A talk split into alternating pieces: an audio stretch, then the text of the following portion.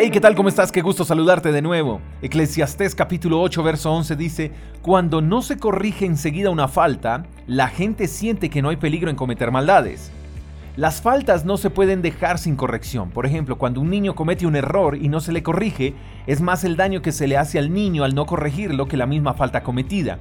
Y no solo pasa con los niños, lo mismo pasa en la política, en el trabajo, en el deporte, en la música, en todo. Uno podría preguntarse por qué las faltas se siguen cometiendo fulano, fulana no se da cuenta de que está obrando mal? ¿Por qué se siguen cometiendo injusticias? Bueno, el pasaje nos da la respuesta. Las faltas se siguen cometiendo porque no se corrigen. Se dejan pasar por alto, no se les da la importancia necesaria y se ignoran.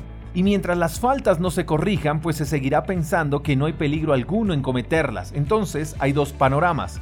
Número uno, cuando cometemos una falta y necesitamos ser corregidos. Y dos, cuando somos los que tenemos que corregir. El caso es que si cometemos una falta, no deberíamos molestarnos cuando se nos corrige. Debemos tener la humildad y el carácter de reconocer la falta, aceptar la corrección, porque la corrección produce protección. Se nos corrige para mejorar, se nos corrige porque es importante y porque somos importantes. Así que no debemos ver la corrección como algo malo, sino como una herramienta para mejorarnos y protegernos. Si tenemos que corregir a otros, lo debemos hacer con amor, porque la corrección sin amor termina siendo una doble falta. Debemos corregir con paciencia y justicia, pero no podemos pasar por alto la corrección, no podemos ser flexibles al momento de corregir. Y por último, dice el pasaje que las faltas se deben corregir al instante. Cuando estos asuntos se aplazan, se olvidan y dejar pasar el tiempo hace que la corrección pierda autoridad.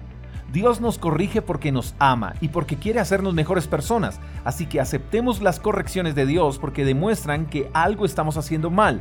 Seamos humildes en aceptar la corrección y maduros para no volver a cometer la misma falta. Dios nos corrige porque somos importantes para Él. Espero que tengas un lindo día, te mando un fuerte abrazo, hasta la próxima. Chao, chao. Gracias por escuchar el devocional de Freedom Church con el pastor J. Echeverry. Si quieres saber más acerca de nuestra comunidad, síguenos en Instagram, arroba Freedom Church Call. Hasta la próxima.